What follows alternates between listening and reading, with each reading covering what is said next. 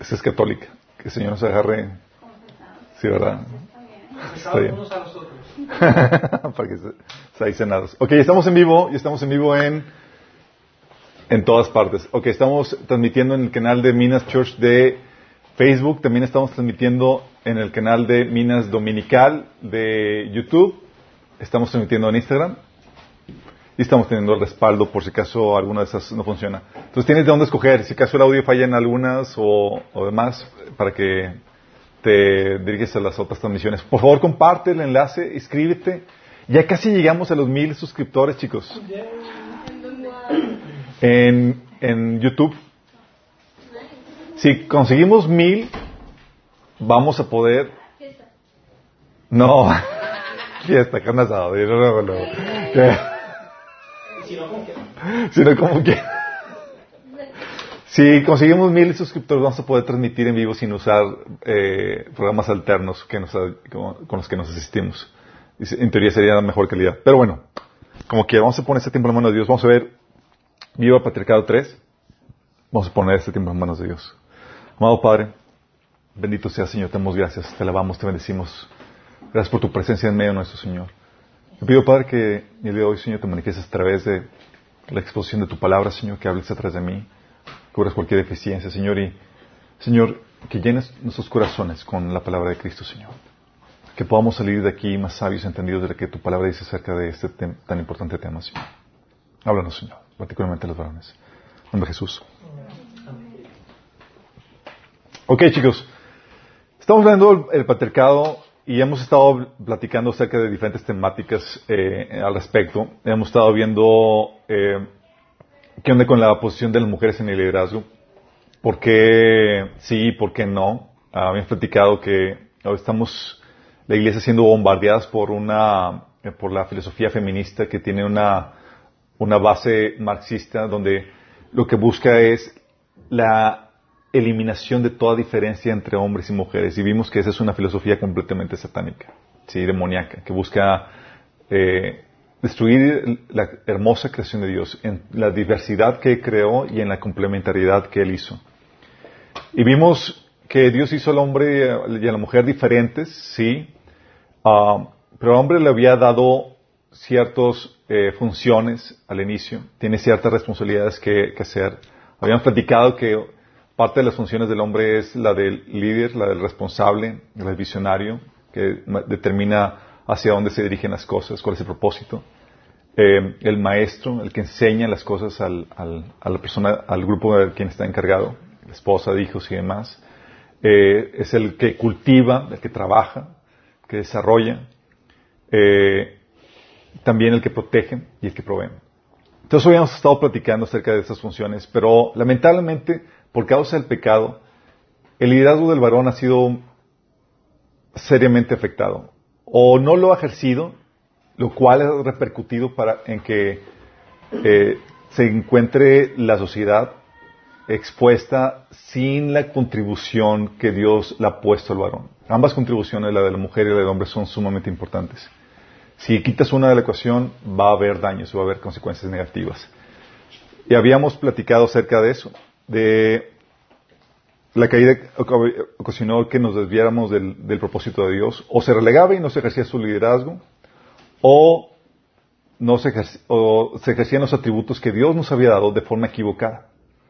Esa fuerza, esa violencia, ese, esa competencia se utilizaba no para proteger, sino para dañar a las personas que Dios nos había puesto cuidar y desarrollar. Y como resultado, obviamente, por el mal ejercicio de liderazgo, tenemos que se empezó a desarrollar el resentimiento, particularmente de, los, de las mujeres y también de los hijos. ¿sí? Resentimiento y el deseo de deshacerse del hombre por completo y suplantarlo. Es como que ya sabes que no requerimos al varón. Las mujeres podemos solas y no requerimos, los hijos también que no requieren eso. Pero habían platicado las terribles estadísticas. ¿Se acuerdan las estadísticas de lo que sucede cuando falta la figura masculina en el hogar?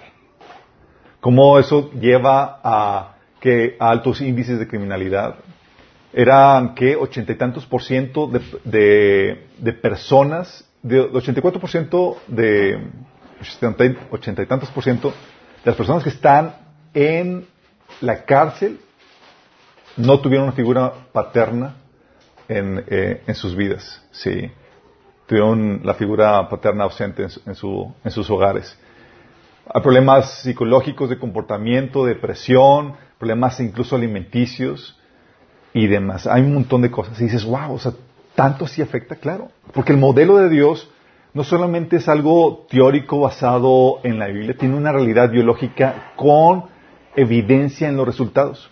Si tú dices, oye, no creo en la Biblia, tal vez, ok, no crees. Eso es otro tema que para convencerte después. Pero dices, los resultados avalan lo que la Biblia enseña. Tú puedes ver, oye, cómo repercute la ausencia de la figura del varón y repercute de forma catastrófica. Sí. Entonces tenemos esas tablitas estadísticas. Pero dentro de esta situación, la idea es restaurar el liderazgo del, del varón. ¿sí? Y es aquí donde, ok, vimos que es necesario.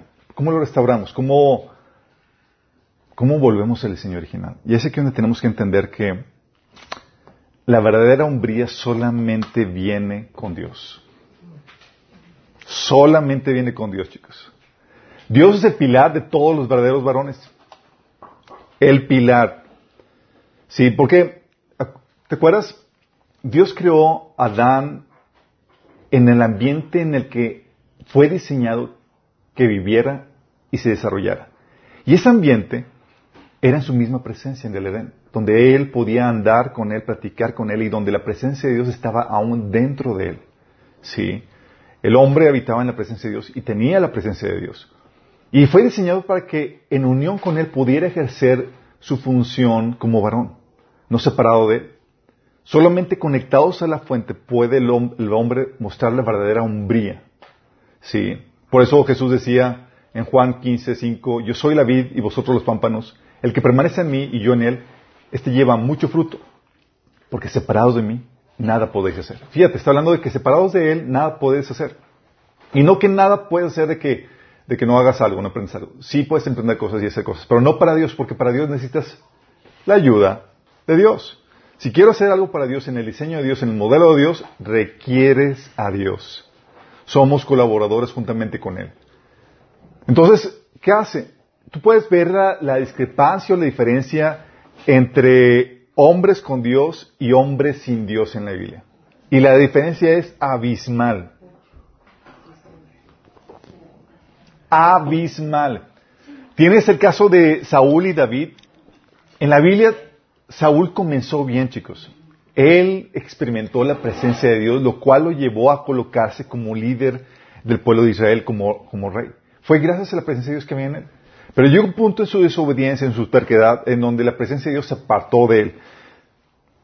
Y tenemos esa problemática, que empezó a, Saúl a fungir como una persona sin la presencia de Dios. Dice 1 Samuel 16, 14, el Espíritu del Señor se apartó de Saúl y en su lugar el Señor le envió un espíritu maligno para que lo atormentara. Se aparta la presencia de Dios y te expone esa perturbación demoníaca. ¿Tú crees? O sea, se genera un vacío espiritual que se va a llenar con algo. Y si no está Dios, oh my goodness, se va a llenar con el enemigo. Sí. Y esa era la problemática con Saúl. Estaba la presencia de Dios que se había apartado de él. Pero tenemos a David que tenía la presencia de Dios. ¿Se acuerdan? Desde joven. En 1 Samuel 16, 13 dice que Samuel tomó el cuerno de aceite y, ungió al joven en presencia de sus hermanos. Entonces el Espíritu del Señor vino con poder sobre David y desde ese día estuvo con él. Esta presencia de Dios empezó a moldear el carácter y la personalidad de David, moldearla para que encajara con el diseño original de Dios, para que pudiera mostrar esta umbría eh, que era el diseño original de Dios. Como, eh, consecuencia de la ausencia de la presencia de Dios, esa agresividad, eh, Saúl, en su perfil varón, fuerte y demás, empezó a usarlo para ser agresivo y violento con las personas que debía estar defendiendo. Sí. Dice, ¿te acuerdas? En 1 Samuel 18 del 10 al 11, el día siguiente el espíritu maligno de parte de David se apoderó de Saúl, quien cayó en trance en su propio palacio. Andaba con una lanza en la mano y mientras David tocaba el arpa como era de costumbre, Saúl se la arrojó pensando, a este lo clavo en la pared. Dos veces lo intentó, pero David logró esquipar la lanza. Y aparte Saúl no tenía muy buena puntería. Entonces tienes aquí, y eso es algo para todos que entendamos, que estaba perturbado por demonios. Y a veces tenemos a figuras de padres, esposos y demás que dices, oye, ¿por qué se está comportando de esta forma? Y se nos olvida que nuestra lucha no es contra carne y sangre, sino contra los demonios que están operando en la persona, llevándola a que tenga este comportamiento destructivo o violento. ¿Sí? Pero tú como cristiano sabes que esto es lo que realmente está pasando. Por causa de esta influencia demoníaca, Saúl se estaba volviendo agresivo y violento. En otro episodio, ¿te acuerdas? En 1 Samuel 20:30 hasta insultó a su hijo. Le hablaba de insultos a su propia descendencia, maldiciéndolo. En cambio, David en vez de ser agresivo y violento, él era refrenado y dominado. Tenía todas, toda la razón para poderse vengar y retribuir lo que Saúl le estaba haciendo, ¿sí o no? Tenía todas, ¿sí? Y no solamente tenía la razón, podía alegar defensa personal, ¿sí? Pero él sabía que él, Saúl había sido puesto por Dios y él se refrenaba. Y uno decía, oye, es que es razonable que pudiera, oye, retribuirle como corresponde a Saúl. Y hasta los soldados amigos de David le incitaban a que pudieras, a que le, eh, le, quitara la vida a Saúl y se presentó en varias oportunidades. Le decían los soldados, ahora es tu oportunidad. Los hombres le susurraban a, David. Hoy el Señor te dice, hasta le profetizaban. Hoy el Señor te dice, te aseguro que pondré a tu enemigo en tu poder para que hagas con él lo que desees. Hasta profecía le, daban a David. Así como que ándale, anímate. y les dijo a sus hombres, versículo 6 de 1 Samuel 24, que el Señor me libre de hacer tal cosa a mi Señor el Rey. No debo atacar a ungido al Señor, porque el Señor mismo lo ha elegido. ¡Wow! Mientras que Saúl se quería aprovechar y, lanzaba la, eh, la lanza a, los indefensos, David era refrenado y controlado. No se llevaban ira, aunque tenía razones para hacerlo. Sí. Y esto sucedió otra, en otro episodio, en 1 Samuel 26 del 8 9, David le dijo, otro soldado le dijo a David, hoy ha puesto Dios en tus manos a tu enemigo, le dijo Abisai a David, déjame matarlo. De un solo golpe de lanza lo dejaré clavado en el suelo y no tendré que rematarlo. David exclamó, no lo mates. ¿Quién puede impunemente alzar mano contra el ungido del Señor? ¿Te das? Refrenado. Y refrenando a los, a los suyos para que no hagan lo que no, lo que no conviene. Diferencia, y dices, ¿dónde viene esta diferencia? ¿Por qué David se autocontrolaba y se dominaba? Hacía trampa. Tenía la presencia de Dios. Saúl no. Sí. Por lo mismo, Saúl también expresaba cobardía, chicos. Era un cobarde. ¿Te, imaginas, después de haber conquistado grandes batallas, haber hecho grandes faenas, aparte de la presencia de Dios, y su vida, en cuestión de valentía, empieza a la declive? ¿Te acuerdas cuando se presentó Goliat? Se presenta Goliat y le avienta el reto contra el pueblo de Israel, dice en 1 Samuel 17, del 10 al 11. Dijo además el filisteo, yo desafío hoy al ejército de Israel. Elijan a un hombre que pelee conmigo. Al oír lo que decía el filisteo, Saúl y todos los israelitas se consternaron y tuvieron mucho miedo.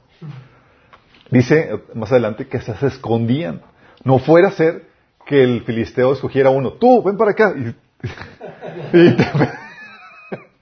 y si te escogía, ya los demás te agarraban y te enviaban. Sí. Así de, así de fuerte estaba la situación. De hecho, dice en 1 Samuel 17, 24, que cada vez que los israelitas veían a Goliat, huían despavoridos por esto. Sí. En cambio, David mostraba valentía, chicos. 1 Samuel 17, 32, mientras, fíjate la escena, mientras que todos estaban muertos de miedo, este muchachito se presenta delante de Saúl y le dijo, Nadie tiene por qué desanimarse a causa de este filisteo. Yo mismo iré a pelear contra él. ¿Qué, ¿Qué onda con este David? ¿Qué tenía? ¿Por qué tan valiente de repente? Era valiente ¿por qué? Porque tenía la presencia de Dios en él. Eso marca la diferencia, chicos. Sí. El hombre, el varón, no es valiente por sí mismo. De hecho, ¿te acuerdas cuando Pedro quería eh, hacérsela de muy salsa diciendo, Señor, yo daré mi vida por ti hasta la muerte? Sí. Pregunta, ¿tenía ya la presencia del Espíritu Santo en su vida? No, fue antes de que Jesús resucitara y eh, muriera por nuestros pecados. Y Jesús pone a relieve la fragilidad del varón diciendo, vas a, vas a dar tu vida por mí. Antes de que cante el gallo, me vas a negar tres veces.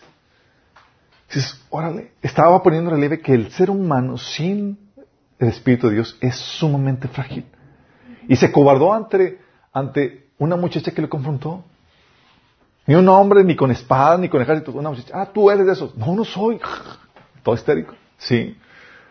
Pero después, ya que llega la presencia de Dios, que sopla eh, Jesús sobre ellos y el Espíritu Santo, Jesús le dice que él iba a ser llevado donde él no quiere, iba a poder honrar al Señor con su muerte. Ahora sí tenía el privilegio de morir por él sin rajarse, sin retractarse. ¿Por qué? Porque la valentía es algo que viene con la presencia de Dios, chicos. Sí. David, digo, Saúl también, por lo mismo, era de ánimo débil. Oye, tenía que, en un momento difícil, crítico y demás, el varón tiene que despertar el ánimo de los demás y inspirarlos en momentos críticos. Y Saúl, ¿te acuerdas cuando fue a consultar a la, a la medium, a la divina? 1 Samuel 28, del 15 al 20 dice, Samuel le dijo a Saúl, ¿por qué me molestas? Habían mandado llamar por medio de la divina a, este Samuel, y se le parece a Samuel, en la torre. Dice, ¿por qué me mandas, a, por qué me molestas haciéndome subir? Estoy muy angustiado, respondió Saúl. Los filisteos me están atacando y Dios me ha abandonado. Ya no me responde ni sueños ni por medio de profetas. Por eso decidí, llamarte para que me digas qué es lo que debo hacer. Samuel replicó, pero si el Señor se ha alejado de ti y se ha vuelto tu enemigo, ¿por qué me consultas a mí? El Señor ha cumplido lo que había anunciado por medio de mí. Él te ha arrebatado de las manos el reino y se lo ha dado a tu compañero David. Tú no obedeciste al Señor, pues no llevaste a cabo la furia de su castigo contra los amalecitas. Por eso Él te condena hoy. El Señor te entregará a ti y a los israelitas en manos de los filisteos.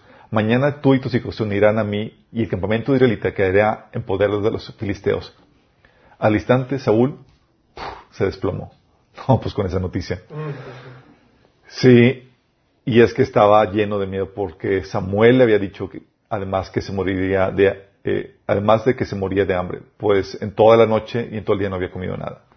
En cambio David, en tiempo de crisis, chicos, así más fuerte, ¿se acuerdan cuando el episodio cuando llegaron, eh, se robaron a sus esposas y sus hijos? Llegaron un momento y se habían robado a sus esposas y sus hijos. Estaba tan fuerte la situación que los soldados, sus soldados estaban hablando de apedrear a, David.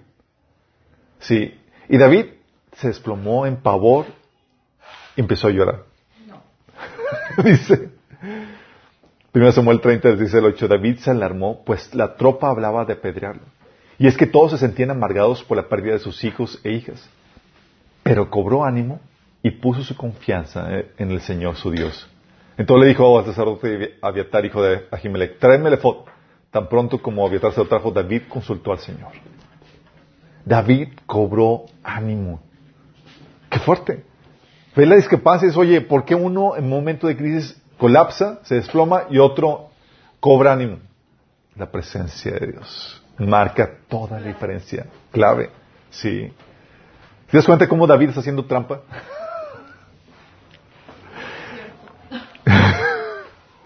bueno, no es que haga trampa. David estaba viviendo parte del diseño original. Porque acuérdense que como varones no podemos mostrar nuestra hombría sin la presencia de Dios. Dios no diseñó que fugiéramos nuestros roles, cumplíamos nuestros roles apartados de Él. Saúl, como parte de, la ausencia de la presencia de Dios en su vida, se mostraba como un necio. Necio porque, oye, ¿quieres ¿Cómo se comporta un necio? Tratas de hacer una persona entenderle, hacerle entrar en razón y el necio reacciona. Nada. Oye, este yo, eh, Jonathan le dice a su le dice a su papá, oye, ¿por qué tiene que morir este, este David, sí, él estaba tratando de hacer entrar en razón a este Saúl. Fíjate lo que dice en 1 Samuel 20, 30 al 33. Mientras que el hijo de, Isaí viva en esta tierra, ni tu reino estará, ni tú ni tu reino estarán seguros. Así que manda a buscarlo y tráemelo, pues está condenado a morir. ¿Y por qué ha de morir? le reclamó Jonathan.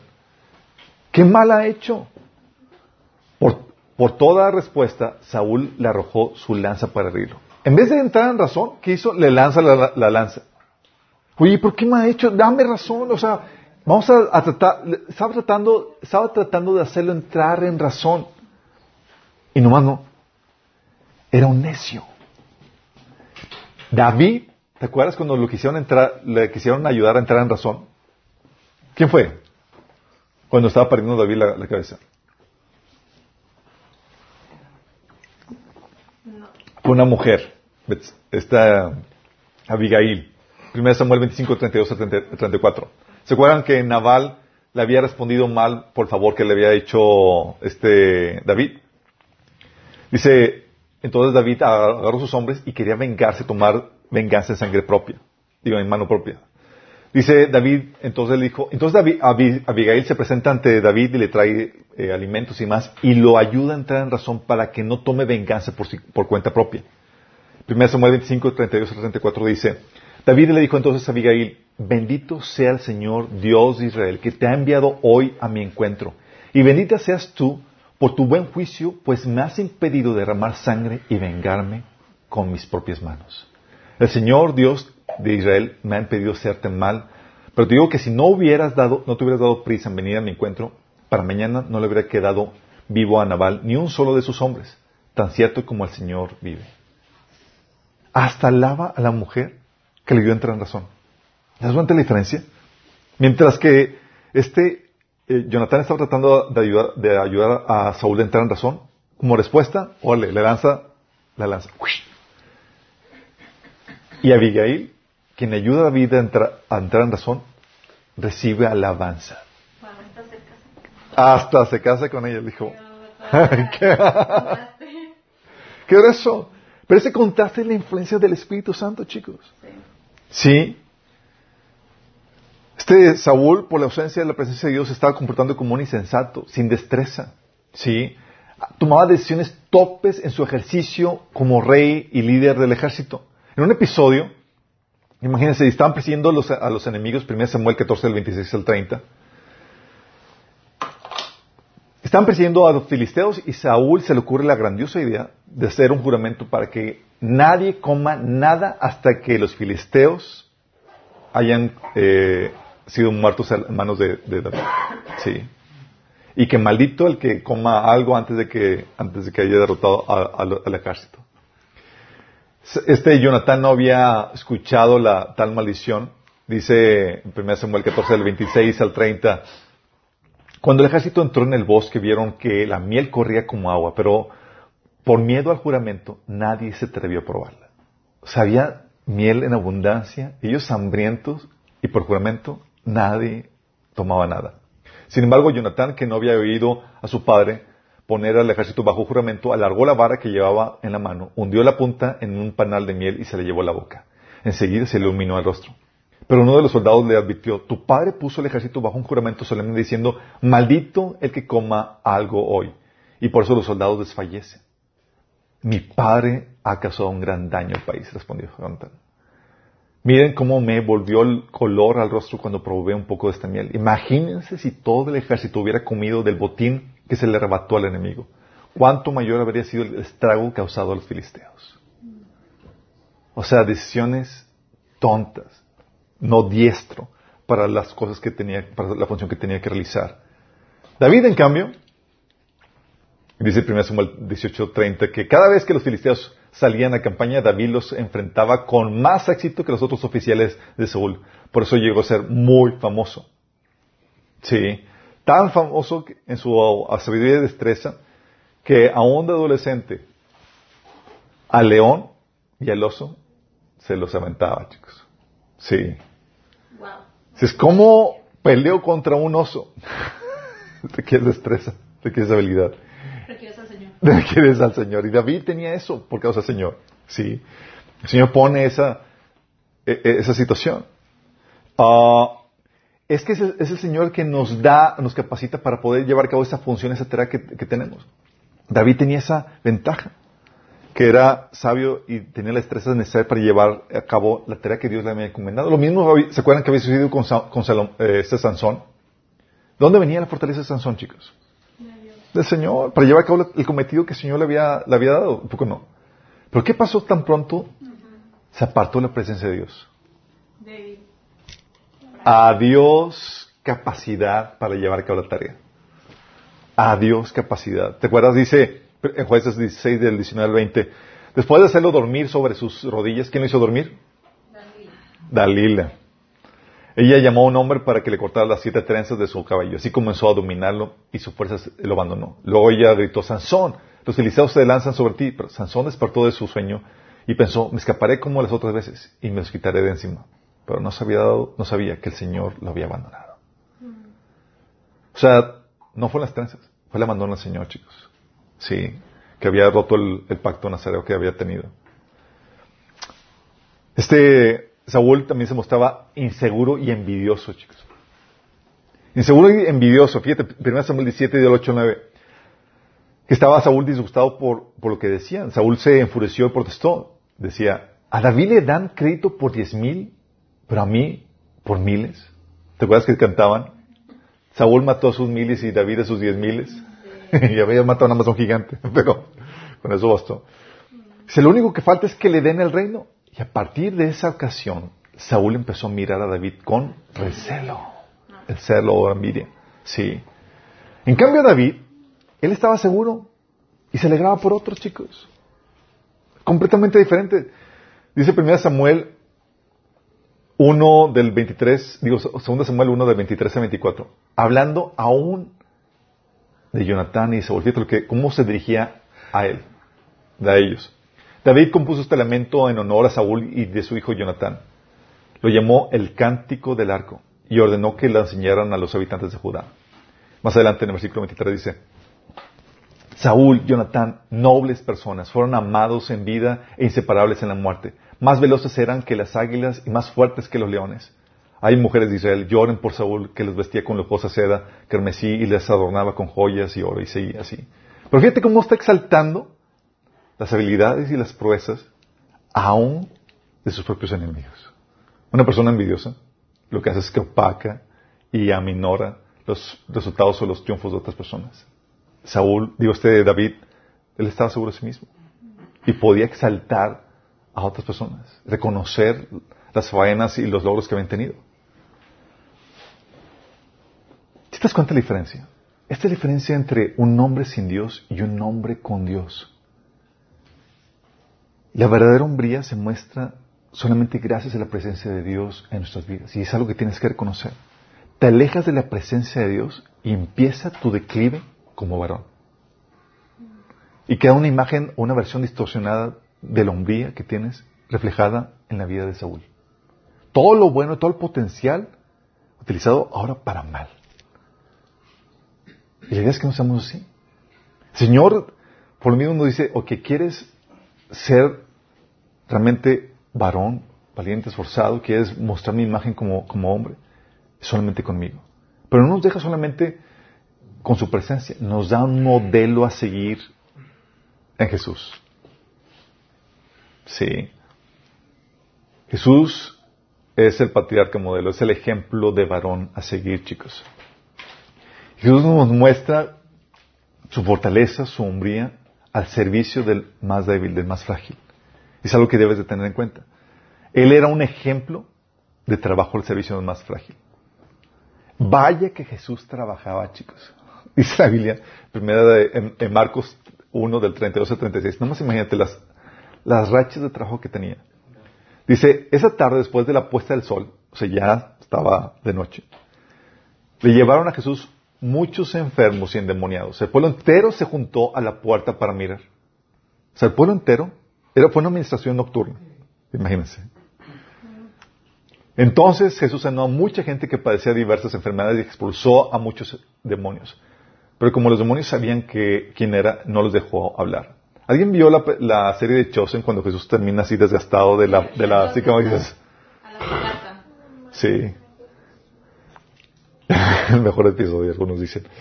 Ah, bueno, imagínense lo desgastado de toda una noche sirviendo, sanando, liberando todo un pueblo. Y lo dice el versículo 35. A la mañana siguiente, antes del amanecer, Jesús se levantó y fue a un lugar desierto para orar. Y comenzar, llegaba, el Señor te estaba buscando y el Señor le dice, vamos que tenemos que ir a predicar a otros lugares. No, no, así que estamos, no, no hay tiempo que perder. Tal era la, la faena que a veces terminaba, chicos, que en medio de una tormenta, agitando la barca y demás, Jesús quedó súbito, dormido. Y no se estaba haciendo nada como que voy a hacerme dormido para ver cómo reaccionan estos discípulos. Y como, a ver, él estaba out, completamente. Así de fuerte era, sí, su ajetreo.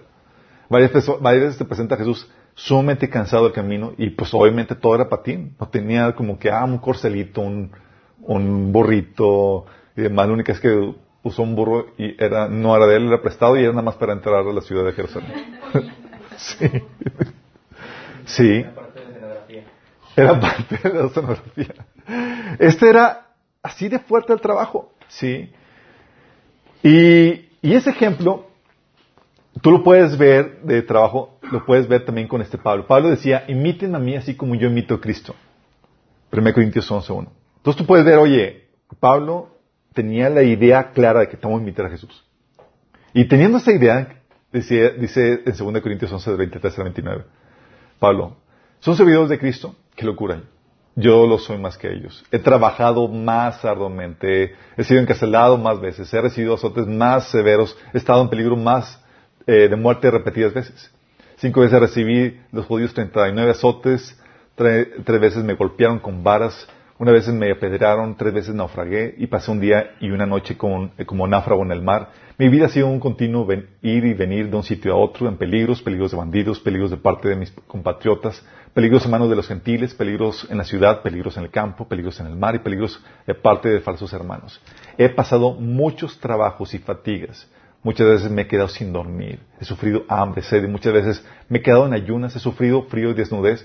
Y como si fuera poco, cada día pesa sobre mí la preocupación por todas las iglesias. Cuando alguien se siente débil, no comparto yo su debilidad. Y cuando alguien se le hace tropezar, no ardo yo de indignación. ¿Te la- el desgaste de Pablo? Pablo decía, incluso en 2 Tesalonicenses 3, 17, 9, ustedes mismos saben cómo deben seguir nuestro ejemplo. Nosotros no vivimos como ociosos entre ustedes, ni comimos el pan de nadie sin pagarlo. Al contrario, día y noche trabajamos arduamente, sin descanso, para no ser una carga a ninguno de ustedes. Y lo hicimos así no porque no tuviéramos derecho de tal ayuda, sino para darles un buen ejemplo. ¿Tenía Pablo una idea clara de, de, cómo era Jesús con esto? Era un ejemplo de trabajo, sí. Dice Hechos 20:35, y he sido ejemplo constante de cómo pueden ayudar con el trabajo y esfuerzo a los que están en necesidad. Deben recordar las palabras del Señor Jesús, hay más bendición en dar que en recibir. O sea, era, vamos a desgastarnos, trabajar arduamente para que, para ayudar a los necesitados, primero los de la familia. sí. Pero ese es el ejemplo de trabajo que, ¿de dónde, dónde aprendió Pablo? Jesús. Sí. En eso se mostraba. Y nosotros como varones estamos hechos con esa configuración de poder aguantar más largas zonas de trabajo que las mujeres y esforzarnos más que las mujeres. Por nuestra complexión, chicos, fuimos diseñados para eso. Sí.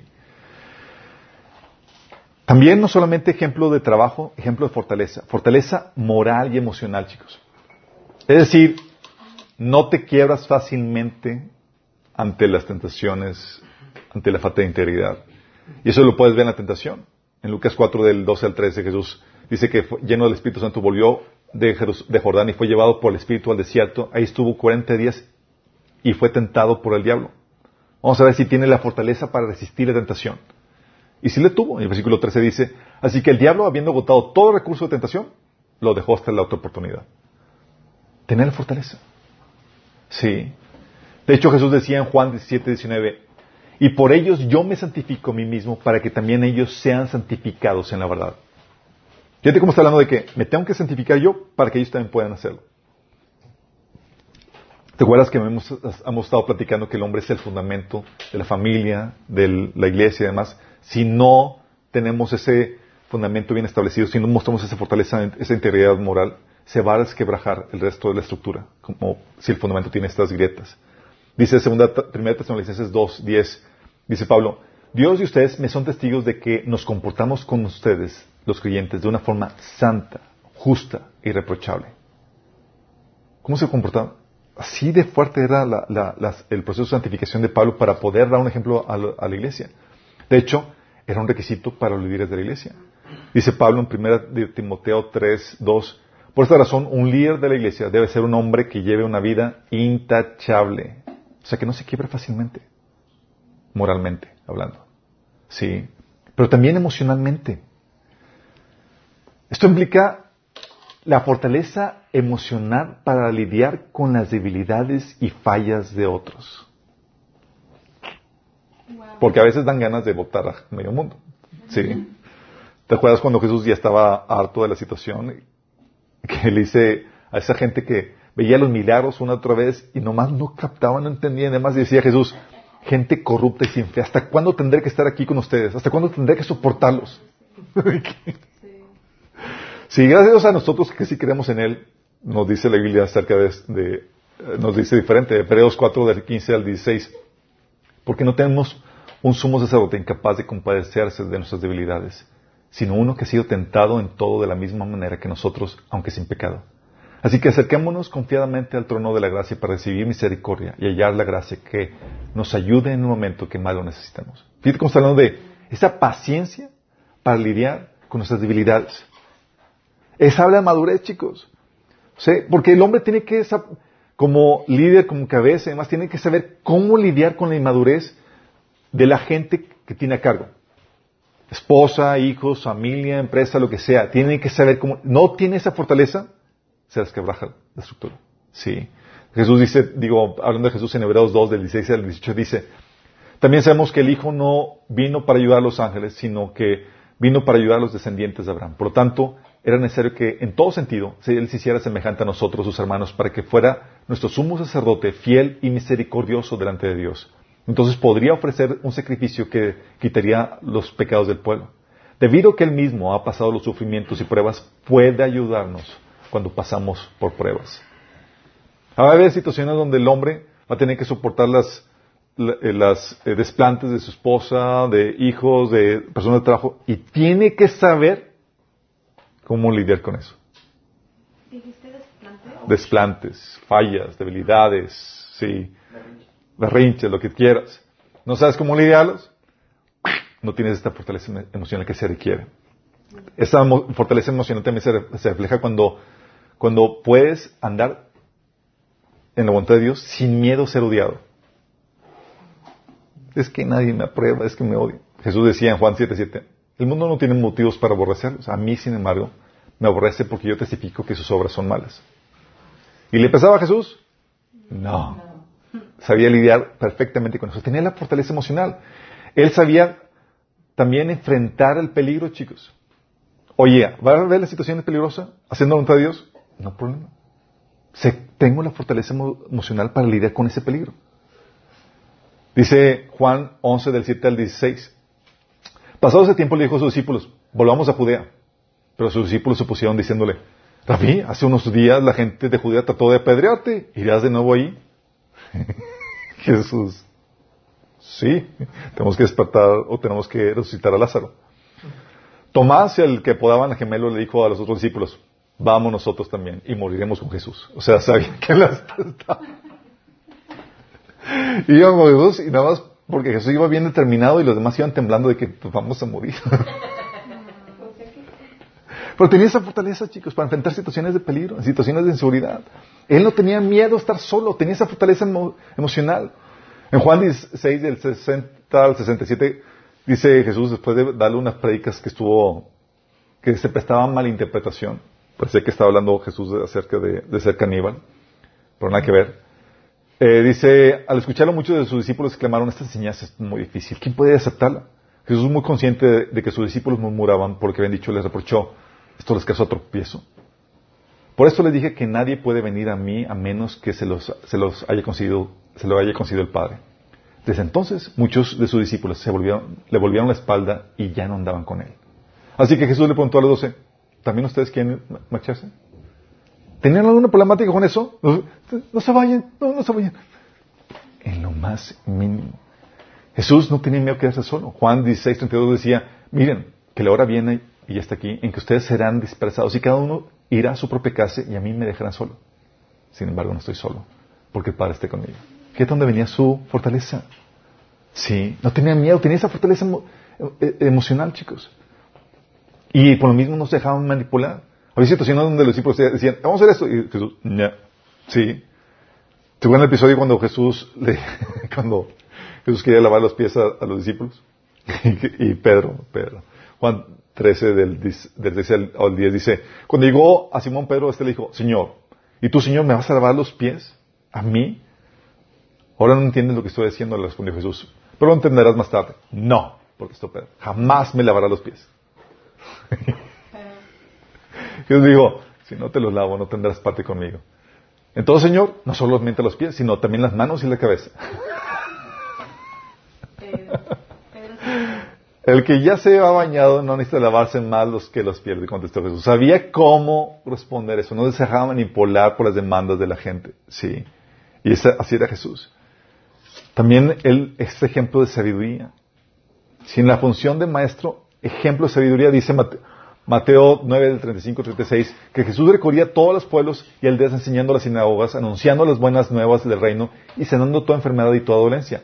Al ver, al ver a las multitudes, tuvo compasión de ellas porque estaban agobiadas y desamparadas como ovejas sin pastor. Estaban sin dirección en sus vidas. ¿Sí? Por eso Jesús les separaba para enseñar a, las multitudes. Mateo 5 del 1 al 2 dice, cuando vio a las multitudes, subió a la, ladera de una montaña y se sentó. Sus discípulos se le acercaron y tomando la palabra comenzó a enseñarles. Y era enseñanza tras enseñanza tras enseñanza. Era la fuente de sabiduría. De hecho, hablaba de que he aquí uno más grande que Salomón está aquí. Hablando de las profundidades y las riquezas de la enseñanza que estaba dando. Sí. Y Jesús decía, invitaba a los que escuchaban sus enseñanzas, a los que querían en él. Decía, si Jesús, Juan 8:31, Jesús se dirigió entonces a los judíos que habían creído en él y les dijo, si se mantienen fieles en mis enseñanzas, serán realmente mis discípulos. Fuente de enseñanza, chicos. Dice Juan 17 del 6 al 14. A los que me dice el mundo les he revelado quién eres. Fíjate, les enseñaba Jesús acerca de Dios. Eran tuyos y me los diste y ellos han obedecido tu palabra. Ahora saben que todo lo que me has dado viene de ti, porque les he entregado las palabras que me diste y ellos las aceptaron. ¿Qué les entregó? Las palabras. Todo lo que estaba diciendo el Padre, órale, enseñando, enseñando, enseñando. Sí. Dice, les he entregado tu palabra y el mundo los ha odiado porque no son del mundo como tampoco yo soy del mundo. Santifíquelos en tu verdad. Tu palabra es verdad. Hablando toda la enseñanza que les dio. Con esos tres años de enseñanza, tuvieron más que suficiente para despegar todo el movimiento de la fe cristiana. Sí, ¿qué tan interesante tú? Pues obviamente. ¿Tú crees que Jesús no tenía mucho que dar? Tenía tanto que dar que tú que incluso guardarse muchas cosas. Jesús decía, ahorita no pueden recibir todo. Tengo muchas cosas más que decirles, pero no pueden recibir ahorita. Pero cuando venga el consolador, va a complementar. Imagínense toda la información que tenía que dar. Efesios 5, del 26 a 27 dice que Jesús purificó a la iglesia lavándola con agua mediante la palabra para presentársela a sí misma como una iglesia radiante, hablando de la enseñanza que da de la palabra. Dice Pablo, siguiendo el ejemplo de Jesús, quizá yo sea un mal orador, pero tengo conocimiento. Eso lo he demostrado a ustedes de una y mil maneras. O sea, Pablo sabía que parte de la hombría requería sabiduría y conocimiento. Sí, y siguiendo el ejemplo de Jesús, se empapaba de ese conocimiento. También era Jesús un ejemplo de visión. Sí. Jesús, te en ese episodio en Marcos, que cuando Jesús se desveló en la administración, en la campaña evangelística hasta altas horas de la noche y se levantó muy temprano en la mañana. Llegaron los discípulos, ¿dónde estabas, Jesús? Y les dijo, vamos a los lugares vecinos por, para que predique también ahí, porque para esto he venido. Sabía, tenía una misión clara y precisa. ¿Y te acuerdas cuál es la función del, del Es poner la visión, a dónde nos dirigimos, cuál es el propósito. Porque la mujer la parte frágil, viene a contribuir en ese propósito. Y Jesús sabía, venimos a hacer esto, a predicar, ¿sí? Y ustedes me van a ayudar con eso. ¿Y qué hizo Jesús? En el capítulo 10, dice que Jesús envió a estos doce con las siguientes instrucciones. No vayan entre los gentiles, ni entren en ningún pueblo de los samaritanos, vayan más bien con las ovejas descarriadas al pueblo de Israel. Donde quiera que vayan, prediquen este mensaje. ¿Qué estaba haciendo? Lo estaba llevando, le estaba dando dirección, una tarea que hacer, una encomienda. Jesús tenía una encomienda y dice, ustedes van a ser compartícipes de esto. Sí. Por eso, ¿se acuerdan? estaba tan apasionado por su tarea que Jesús decía en Juan 4, del 31 al 36, que él tenía otra comida que nadie, que ninguno de ellos tenía. Porque estaba tan apasionado por su tarea. Y esa tarea, dice, y esa comida, mi comida es que haga la voluntad del que me envió y que acabes con su obra.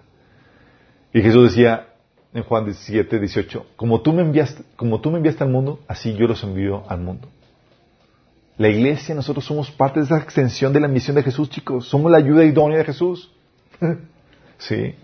Somos copartícipes en su tarea. Por eso nos envió en la gran comisión a predicar el Evangelio, en Mateo 18, del 18 al 29. Entonces tienes ese ejemplo de visión. Jesús no andaba a la deriva. ¿Qué hacemos? ¿Qué se ocurre, discípulos? ¿Qué, qué hagamos? Entonces, no, no, no. Tenemos esta tarea. Y usted me va a ayudar con esto. Y delegaba. Y preparaba para la visión que tenía. También era un ejemplo de, protección. Sí. Dice Juan 17, 2, Jesús diciendo, orando al Padre, cuando estaba con ellos en el mundo, yo los guardaba en tu nombre. Los protegía. A los que me diste yo los guardé. Ninguno de ellos se perdió, sino el hijo de perdición para que la escritura se, se cumpliese. Dice, le está diciendo, Señor, cumplí con mi tarea de protegerlos. Ninguno se perdió más que el destinado a, perdición. Lucas 22, 32 dice, hablando de esa protección que estaba diciendo, oye, ¿cómo los protegí? Además, parte de esa protección venía en oración, chicos. Dice Jesús a Pedro, pero yo he orado por ti para que no falle tu fe. Y cuando te hayas vuelto a mí, fortalece a tus hermanos. ¿Cómo lo estabas guardando? ¿Cómo lo estabas protegiendo? También en oración. Señor, que no falle su fe. Sí. Juan 17, 9, hablando acerca también de esta oración, dice, ruego por ellos, no ruego por el mundo, sino por los que me has dado porque son tuyos. Empieza a orar para que los guarde y los proteja del enemigo. Hablando de esa protección que les daba, esa protección espiritual. De hecho, Juan 10, del 11 al 13 dice, yo soy el buen pastor, el buen pastor da su vida por las ovejas. El salariado no es el pastor y él no le pertenecen las ovejas. Cuando ve que el lobo se acerca, abandona las ovejas y huye, entonces el lobo ataca el rebaño y las dispersa. O sea, el asalariado protege las ovejas, pone su vida. No, este sí pone su vida por las ovejas. Y lo mismo tenía Pablo que aprendió de Jesús, chicos. Si tienes Pablo, era una persona violenta y agresiva en cuestión de protección. Sumamente violenta, chicos. De hecho, Gálatas habla, o sea, tú lo lees de latas y eh, ves, a un Pablo indignado que decía que, ¿cómo, decía, ¿cómo me gustaría que, todo, que esos que quieren circuncidarlos se, se cortaran ya por completo? sea, de que, de, de, están tocando a las ovejas, sí, así violento. Y por eso decía que maldito, maldito el que le anunció un evangelio diferente. Así, de fuerte era el asunto. De hecho, decía en Gálatas 1, 17, estoy horrorizado de que ustedes estén apartados tan pronto de Dios, quien los llamó a sí mismo por medio de la amorosa misericordia de Cristo están siguiendo un evangelio diferente que aparenta ser la buena noticia, pero no lo es en absoluto. Están siendo engañados por los que a propósito distorsionan la verdad acerca de Cristo. Y empieza a escribir toda la carta, toda la epístola, en defensa de estas pobres ovejas que estaban siendo desviadas. Estaba indignado. De hecho, por eso decía Pablo en 2 Corintios 11, 29, ¿quién está débil sin que yo sienta esa misma debilidad? ¿Quién se ha dejado llevar por mal camino sin que yo arda de enojo? Ese enojo que te lleva a proteger a las personas sobre las cuales tú has sido puesto a cargo. Sí, es no te atrevas a tocar, sí, a estas personas. Y las defendía a capa y espada. Y tú ves gratas, ves a, un Pablo enojado, tratando de, de defenderlos de esos lobos que estaban desviándolos. Qué fuerte, ¿no? Entonces ves ese ejemplo de amor, de protección, también ese ejemplo de amor sacrificial. Ese amor sacrificial que es que lleva al varón, lleva al hombre a desgastarse, chicos. desgastarse. Sí. Por los más frágiles, por aquellas personas a quienes fueron puestos, eh, a quien fue puesto a, a, cargo para dirigir. Dice Jesús en Juan 15, 13, no hay amor más grande que el dar la vida por los amigos. Hablando de su propósito, su función de dar su vida por sus amigos. De hecho, dice en Juan 10, 11 que yo soy el buen pastor, el buen pastor da su vida por, por las ovejas. Hablando de esa entrega total. Segundo Timoteo 2, 10, emulando esa misma actitud Jesús, eh, de Jesús, Pablo dice, por lo tanto, todo lo soporto por amor a los escogidos para que ellos también obtengan la salvación que es en Cristo Jesús con gloria eterna. Fíjate cómo está hablando, todo lo soporto, me desgasto, sufro y demás por los escogidos. De hecho, decía Pablo en 2 Corintios que él iría a visitarlos de una cuenta y no esperaba nadie de ellos nada a cambio, sino que como padre, él les iba a seguir desgastando del todo por ellos, por amor. Hablando de este amor sacrificial.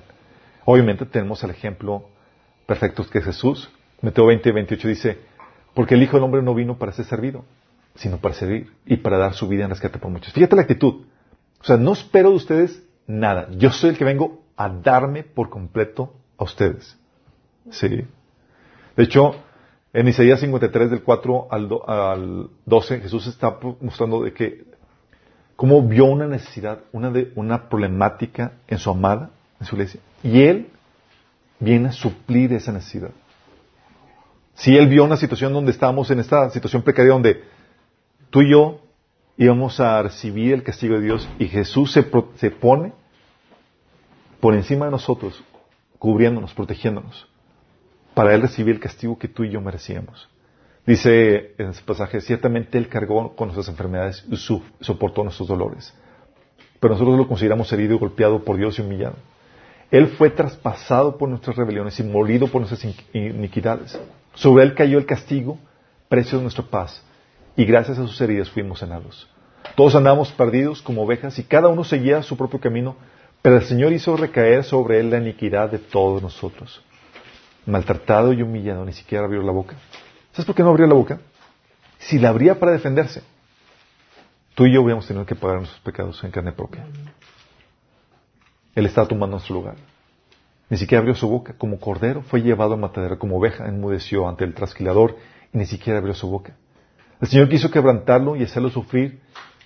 Y como Él ofreció su vida en expresión, verá su descendencia, prolongará sus días y llevará a cabo la voluntad del Señor. Después de su sufrimiento, verá la luz y quedará satisfecho. Por su conocimiento, mi siervo justo justificará a muchos y cargará con las iniquidades de muchos. Por tanto, le dará puesto entre los grandes y repartirá el botín con los fuertes, porque derramó su vida hasta la muerte y fue contado entre los transgresores. Cargó con el pecado de muchos e intercedió por los pecadores. Mayor ejemplo de hombría no hay, chicos. Esta fortaleza, esta disposición a sufrir por más débil, por más frágil. Sí. Hebreos 12 del 16 al 18 dice, pues ciertamente no vino en auxilio de los ángeles, sino de los descendientes de Abraham. Fíjate, dice la Biblia que los ángeles son mayores en fuerza. Pero Él viene a nosotros, los frágiles, los débiles. Por eso era preciso que en todo se semejara a sus hermanos para ser un sumo sacerdote fiel y misericordioso al servicio de Dios, a fin de expiar los pecados del pueblo. Por haber sufrido el mismo, el mismo tentación, puede socorrer a todos los tentados. ¿Te das cuenta? Es de esto de, lo que habla Efesios 5 del 25 al 26 que dice que esposos amen a sus esposas, así como Cristo amó a la iglesia y les entregó por ella para ser santa. Y esta es la situación. Este ejemplo amor sacrificial implica un desgaste. Un desgaste en donde tú requieres tener una fuente de donde llenarte. Que no es tu esposa, que no es tus hijos, que no son esas personas de las cuales tú fuiste encargado de, de llevar, de llenar. Y Jesús tenía eso por su relación con, el Padre. Dice, oye, pues ¿qué, qué, significa? No, él estaba siendo lleno de la presencia de Dios. Dice 1 Juan que él que está en el seno del Padre, imagínate Jesús en el pecho del Padre, ¿sí? lleno de gracia, de amor y de verdad.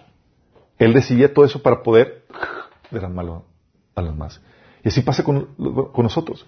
¿Cómo vamos a tener Tú eres amor para desgastarnos. ¿Y de dónde vamos a estar llenándonos? De Dios. Sin eso vas a sentir que te están matando. Vas a sentir la piti ¿Y cuándo, Señor? Yo me desgasto por todos y nadie ve por mí nada. y el Señor es el que te llena. Y te llena. Sí.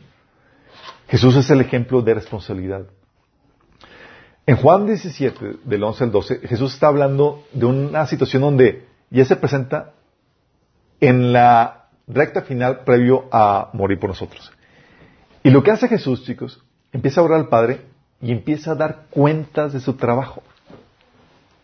Empieza a rendirle cosas. ¿Qué, Señor? Deja explicarte qué onda con lo que hice, con lo que me encargaste. ¿Y te acuerdas? ¿A quién le pidió cuentas cuando, eh, cuando sucedió la, caída eh, con Adán y Eva? Fue con Adán. Adán, ¿qué onda? Bueno, aquí Jesús consciente de su responsabilidad, dice Juan 17, del 11 al 12. Dice, ya no voy a estar más tiempo en el mundo, pero ellos están todavía en el mundo. Y yo vuelvo a ti, está al Padre. Padre Santo, protégelos con el poder de tu nombre, el nombre que me diste, para que sean uno y, los, y lo mismo que nosotros. Mientras estaba con ellos, los protegía y los, los preservaba mediante el nombre que me diste, y ninguno se perdió, sino aquel que nació para perderse a fin de que se cumpliera la escritura. Fíjate que estamos dando el cuenta. Señor, me presento aquí. Yo no voy a estar, ahora tú proteges, tú encárgate. Porque cuando estoy aquí, cumplí mi función de protegerlos. O sea, estaba dando cuentas de su responsabilidad. Sí. Y es lo que el Señor hace con todo varón. Es, ¿cómo vas? Uh, señor, se me perdió uno y se me dio el otro y, y pues no sé dónde están, Señor. Sí. Pablo también hacía lo mismo. O sea, Pablo llegó al final, decía en 2 Timoteo 4, 7, he peleado la buena batalla, he terminado la carrera, me he mantenido en la fe. Pablo decía a Timoteo, guarda la doctrina para que, seas, para que te sales tú y los que te escuchan. Sí. En Hechos 20, 51 57, Pablo decía, y ahora aquí yo sé que ninguno de vosotros entre ustedes, entre quienes he pasado predicando el reino de Dios, verá más mi rostro. Pablo se estaba despidiendo. Es como que ya no voy a ver, chicos. Por tanto, yo os protesto en el día de hoy que estoy limpio de la sangre de todos, porque no he rehusado a anunciaros todo el consejo de Dios. ¿Qué está haciendo Pablo? Está haciendo mi responsabilidad. Lo que Dios me, Dios me encomendó sobre ustedes. Ok, ya cumplí mi responsabilidad. Estoy limpio de la sangre de ustedes. Hablando de reconociendo su responsabilidad. Sí. Jesús es el patrón, el modelo de varón, chicos.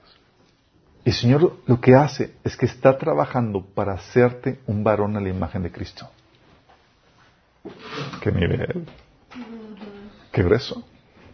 Porque eso depende el bienestar de tu familia, la iglesia y donde quiera que el Señor te ponga.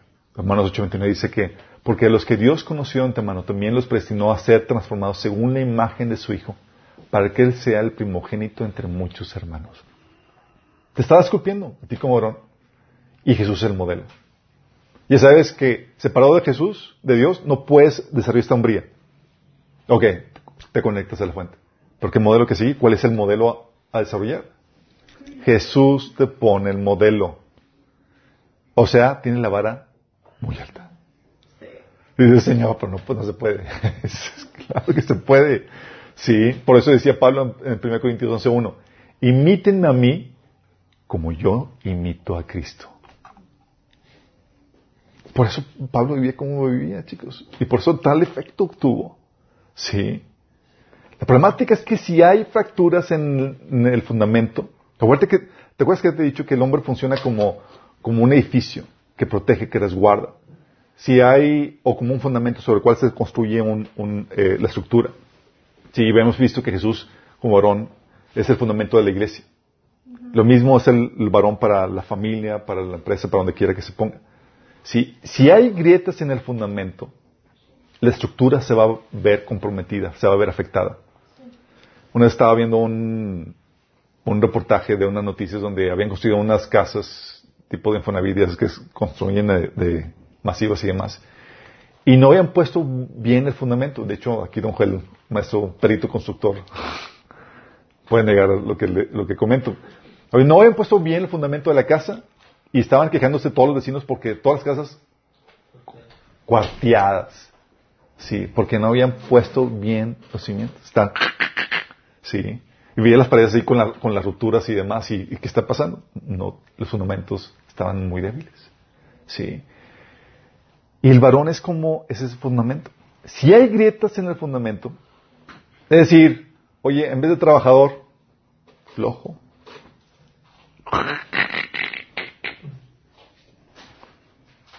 En vez de una persona moral, inmoral. Sí. Con debilidades que no ha vencido. Uh, se va a ver afectado toda la estructura. Oye, en vez de emocionalmente fuerte, débil emocionalmente. Busca suplir sus necesidades con la gente, con la gente que sirve más, no sé, estar solo, fácilmente manipulable y demás. En vez de sabio, ignorante, necio. Oye, en vez de visionario, a la deriva, sin rumbo. En vez de protector de otros, apático, ah, pues que las ovejas, ay, allá es. O abusador, él mismo. En vez de mostrar un amor sacrificial, egoísta. O en vez de responsable, responsable. Señor, pues no, ¿de qué hablas? Porque soy guarda mi hermano. sí. Si hay grietas en ti como varón, toda la estructura va a ser afectada. Va a sufrir el matrimonio, la familia, va a sufrir la iglesia, va a sufrir la empresa, va a sufrir donde quiere que el Señor te ponga. Así de fuerte. Por eso tenemos a mujeres, esposas, todas angustiadas, llevando con un peso, un peso emocional, una cara que ellos no deberían estar llevando, porque tú no estás funcionando, eh, cumpliendo, estás lleno, estás como fundamento? ¿Estás todo gritado? Sí. Tú y la arena no hay mucho. Por eso los hijos están así todos afectados y demás, porque no estás llevando bien a cabo tu tarea. Y Dios quiere levantar al hombre como fundamento. Por eso, ¿te acuerdas cuando Abraham Dios levanta a Abraham y fue llamado para, levantado para que fuera ¿qué? padre de naciones, ¿te acuerdas? Cuando está hablando de padre de naciones, está hablando de fundamento, sí, fundamento. Y él estaba hablando, Dios quería levantarlo como padre, porque sobre él se edificaría un linaje físico y espiritual, chicos. Y necesitaba un fundamento fuerte. Y de todas las personas que había ahí en ese tiempo, Abraham, órale, él sí puede, jala. Por eso decía Génesis 18, 17 19, hablando de la responsabilidad que tenía Abraham, decía el Señor, estaba pensando, le cultaré a Abraham lo que estoy por hacer. Es un hecho que Abraham se convertirá en una nación grande y poderosa y en él serán bendecidas todas las naciones de la tierra. Yo lo he elegido para que instruya a sus hijos y a su familia a fin de que se mantengan en el camino del Señor y pongan en práctica lo que es justo y recto. Así el Señor cumplirá lo que Él le ha prometido. Fíjate que dice, lo he puesto a fin de que instruya a sus hijos y a su familia para que se mantengan en el camino del Señor y pongan en práctica lo que es justo y recto y así el Señor cumplirá lo que Él ha prometido. Tiene que tener un buen fundamento. Entonces que sobre Él vamos a comenzar y de Él se va a desprender toda la instrucción y toda la enseñanza, toda la dirección para que pueda cumplirse toda la bendición que Dios tiene preparado para, para toda la ascendencia. El linaje físico y espiritual. Así de, ese nivel. ¿Qué hubiese sido si Abraham hubiera tenido alguna desviación, algún área débil que no hubiera conquistado en su vida. Y tuvo fallas. Y vieron las consecuencias, grietas. Por ejemplo, tiene este ejemplo de grietas eh, con David. ¿Te acuerdas David y su falla moral? ¿Cómo afectó el resto del edificio? Por ejemplo, su familia. La falla moral de David cuando, sucedió lo de Betsabé, en 1 Samuel 11 del 4 5, que dice que David ordenó que le llevaran a su presencia Betsabé.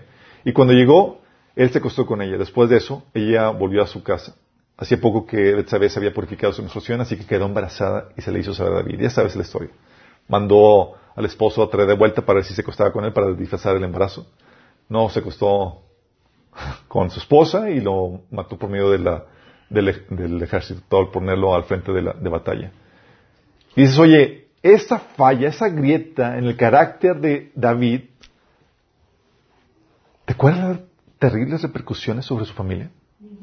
Llega Natán y le da una palabra profética, le dice en 2 Samuel 12, del 8 al 10. Te di el palacio de tu amo y puse a sus mujeres en tus brazos. También te prometí gobernar a Israel y a Judá. Y por si esto hubiera sido poco, te habría dado mucho más. Porque entonces despreciaste la palabra del Señor haciendo lo que le desagrada.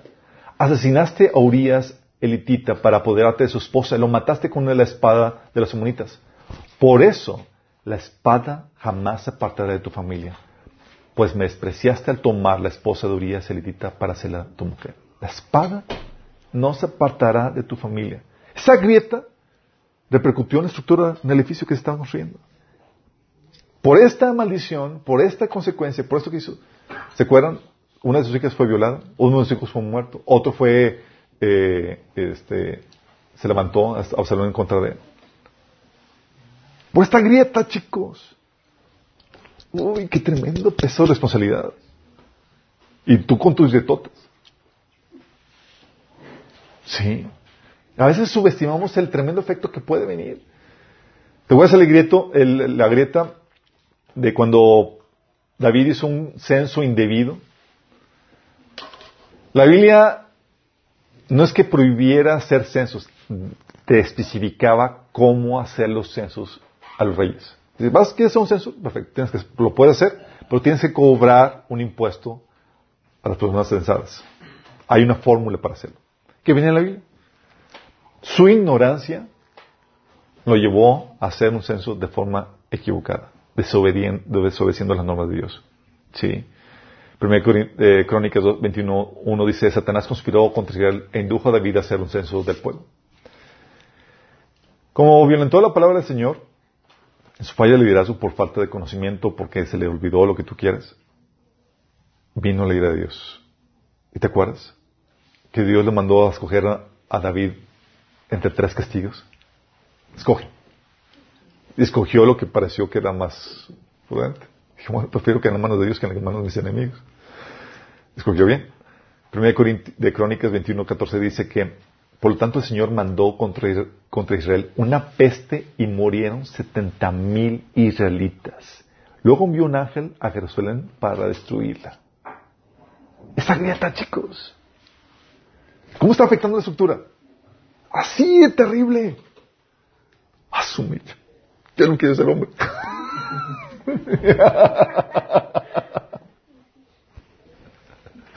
Unos peces confesados. Um, ¿Tienes otro ejemplo? Pues Adán. La grieta en Adán nos sigue afectando hasta ahorita. Sí. Una grieta que, eh, que se abrió ahí por su incapacidad de amar al Señor sobre todas las cosas y por su desobediencia. Aquí estamos, con el edificio todo colapsado, si no es por Jesús que vino a restaurar y ponerse como otro fundamento en vez del primer hombre. O Saúl, ¿vieron la, la cómo ocasionó la muerte de él, su descendencia, y que perdiera el reino? Sí, tremendos efectos sobre su familia. O Salomón, ¿se acuerdan? Esa grieta en el carácter de Salomón llevó a que Israel se dividiera en dos y que su hijo heredara una pequeñita parte en vez de la gloria que él había tenido. O Jeroboam, que fue con quien compartió, eh, se dividió el, reino eh, entre el hijo de Salomón y, él. Tremenda, por su temor a perder eh, influencia en el reino, fomentando al pueblo Israel a la idolatría, que llevó eventualmente a que fueran invadidos por el pueblo, por Asiria y fueran al, al, al destierro. Y así hay hoy en día muchos ejemplos, chicos. Personas que aún en el ministerio, que Dios ha levantado y demás, o que se han levantado ellos, que no habían cubierto esas grietas, no tenían esas fortalezas.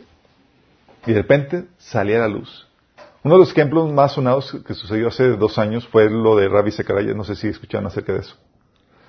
tremendo ministerio, tremendo servicio y demás, y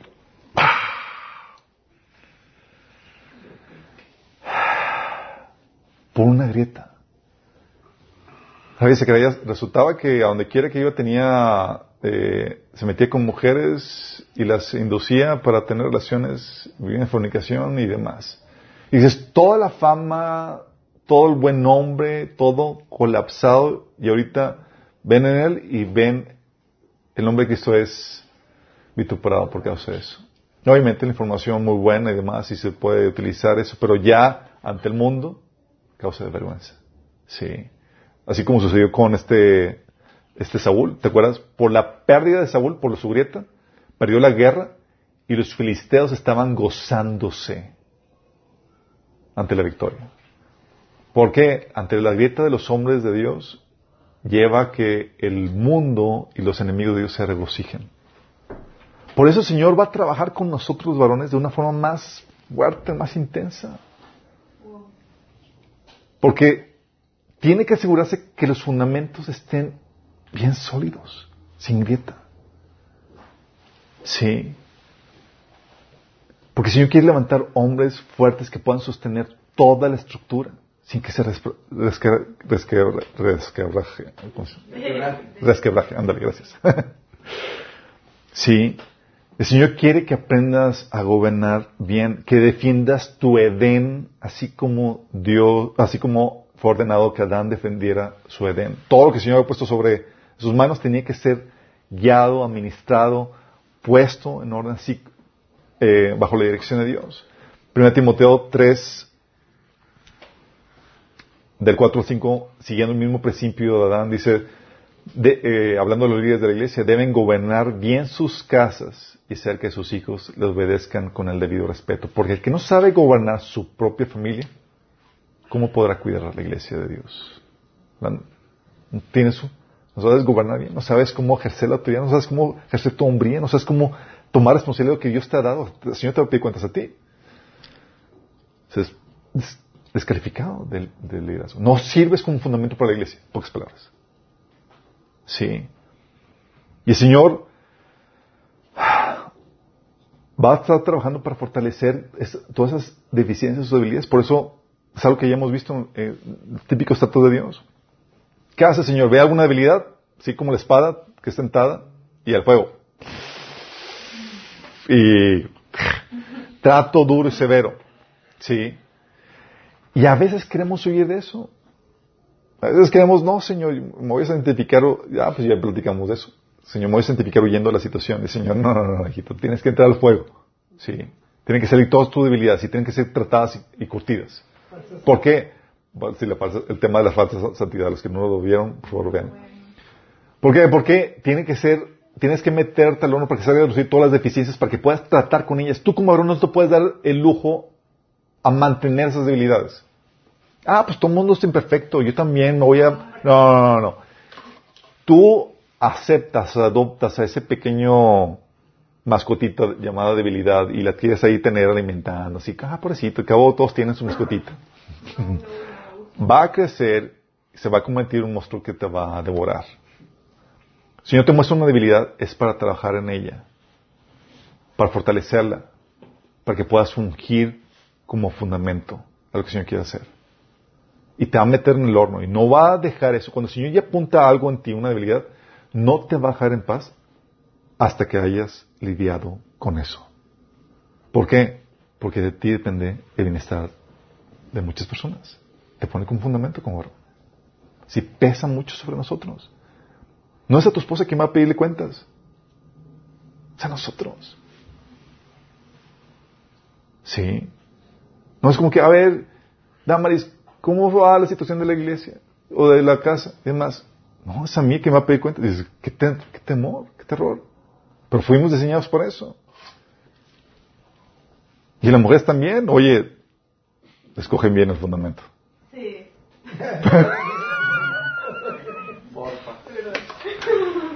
Escoge bien el fundamento.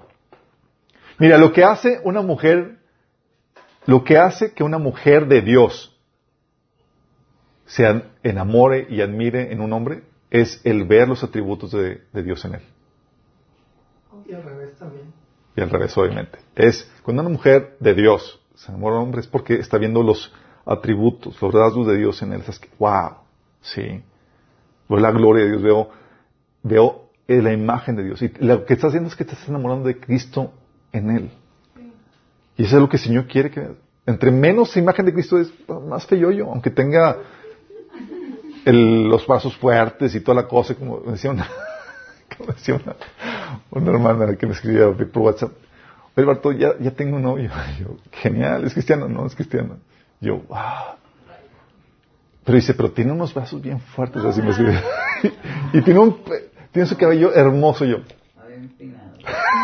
y yo, yo digo, los brazos fuertes y el cabello no te sirven como fundamento para el matrimonio que quieres construir. Requieres cómo está su carácter y demás. Si Cristo es un fundamento tipo arena movediza, sí, es, no es de fiar. Pero a veces nos vamos por las apariencias y no por lo que el Señor ha tratado. Sí, y por eso el trato, es algo que les he dicho a los hombres en las pláticas, el trato que Dios da a los varones difiere de las mujeres porque a los varones los trata con más severidad. Las pruebas son más fuertes. Y se espera que sean así. Sí, se espera que sean así. Entonces, y la mujer tiene que estar consciente de eso. Tienes que estar consciente que es los rasgos de Dios que ves en una persona que en teoría te debe atraer. Si no te atrae eso, vas a terminar con alguien que va a emular tu nivel espiritual. Le decía, esta chava que me estaba escribiendo, decía, pero la Biblia no dice que no te unas en yugo igual, aunque pensando tal vez, tal vez hoy son de yugo igual. Entonces, pero para que se enamore de una persona así sin el carácter de Cristo, más por la belleza externa, muy bien podría ser del mismo yugo. Sí. Pero si tú escoges a un mal varón, a un mal fundamento, la familia que construye su ministerio se a ver afectado por las grietas y puede verse llena de grietas la casa de la construcción o colapsada. ¿Cómo estamos? Sí. El Señor va a trabajar con los varones, con cada uno de nosotros. Tú no puedes darte el lujo a pasar por alto las grietas que el Señor te muestra. Tienes que tratarlas. Mucho depende de nosotros. Sí. Y el Señor esté contigo para vencerlas, para cubrirlas, para sanarlas, para hacerlas fuertes. ¿Cómo se resanan? ¿Cómo se restaura el varón? ¿Cómo se desarrolla la hombría? Eso lo vamos a ver en la próxima sesión. Oramos. Amado Padre Celestial, damos gracias, Señor, porque tú nos hablas y nos ayudas a entender, Señor, los roles que debemos de tener, Señor. Y el tremendo rol de responsabilidad que tenemos como varones, Señor.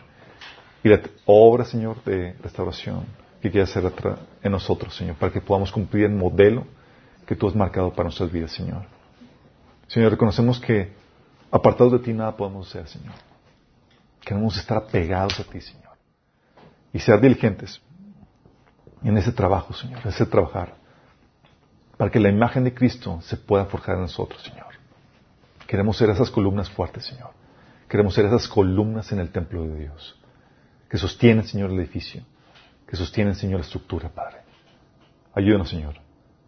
Que no te defraudemos, Señor, en esa encomienda que tú nos has dado, Señor. Que cuando tú nos llamas a pedir cuentas, a rendir cuentas, Señor, podamos darte esas cuentas, Señor, con conciencia limpia, Señor, sabiendo que dimos lo mejor de nosotros. Ayúdanos, Señor, en nombre de Jesús. Amén.